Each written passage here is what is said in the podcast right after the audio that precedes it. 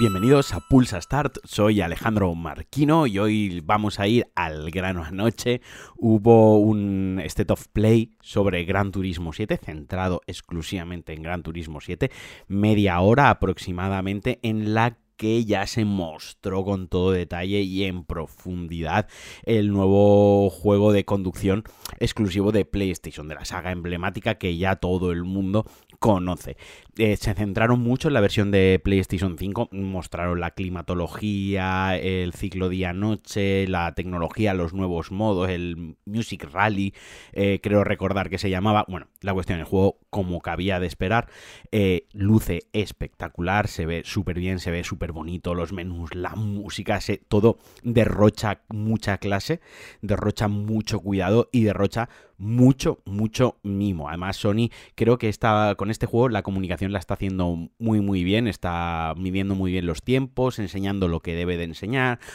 a diferencia de, por ejemplo, Horizon, que no que he sido algo crítico, no con el juego, porque primeramente mm, en la primera parte me gustó, tengo hype con este segundo juego, pero y no lo he jugado, obviamente, pero no me gustó la comunicación, eso de ir soltando como GIFs y mm, eh, piezas pequeñitas del gameplay o en el blog oficial de PlayStation, o por ejemplo, lo de mandar la copia de prensa a la prensa especializada, valga la redundancia, y, y decirles que digan que ya lo están jugando, ¿no? Como para generar ese hype. Eso me parece un poco, un poco feo, ¿no? O sea, tú manda el código a la prensa y el día que tengan que publicar las, las reviews, que lo hagan, pero mandar la copia y que y, ponerle un embargo al embargo de que estás jugándolo para,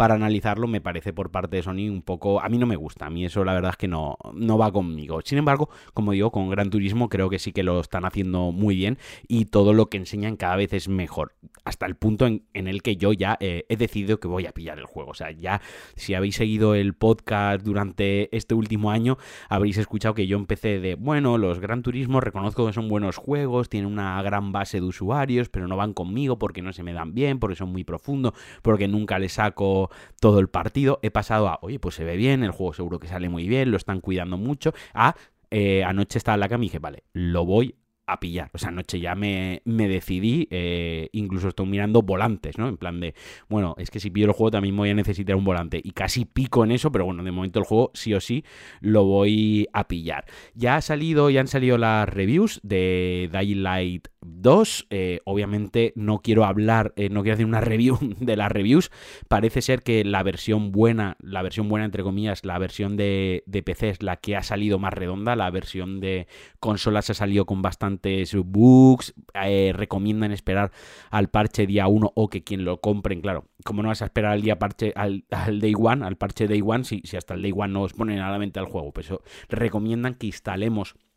el parche día 1 cuando se lance. Recuerdo ya que con la primera parte, cuando se lanzó el juego, tenía un montón de bugs y de glitches gráficos, pero un mogollón. Y como el juego tuvo buen apoyo de la comunidad, como, como lo estaba, pese a eso lo estaba jugando mucha gente, Techland se puso manos a la obra y en, nada, en pocas semanas, dejó el juego bastante, bastante pulido y luego lo aumentó con un montón de DLCs y demás. Y aquí parece ser que ha pasado algo similar, pero que la versión de PC esa es la que más pulida está en cuanto gráficos. El juego parece también que entra muy bien por los ojos y que, y que es muy divertido y muy satisfactorio de jugar, que al final creo que ante todo es lo más, lo más importante. Y para ir acabando, Ghostwire Tokyo ha confirmado su lanzamiento sí o sí para el 25 de marzo para PlayStation 5 y PC, que es el nuevo juego de Tango Games Work y de Bethesda Software, uno de estos exclusivos que se firmó por parte de Bethesda y de Sony antes de su venta a Microsoft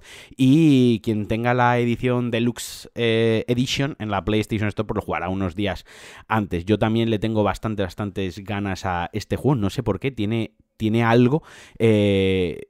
ese toque de terror, acción, mal rollero en no sé, mm, me da muy buena vibra, aunque el juego de mala vibra, en realidad de mal rollo, me da muy buena vibra y tengo bastante, bastantes ganas de jugarlo. Así que nada, hasta aquí el Pulsar de hoy. Eso sí, me vais a permitir hoy que cierre el programa eh, anunciando, recordándoos que tengo un podcast nuevo con, con Javi, con The Cuba, que se llama Deca, que lo podéis escuchar en iVoox, bueno, en todas vuestras plataformas favoritas y también en la página web de DKZ lo podéis encontrar.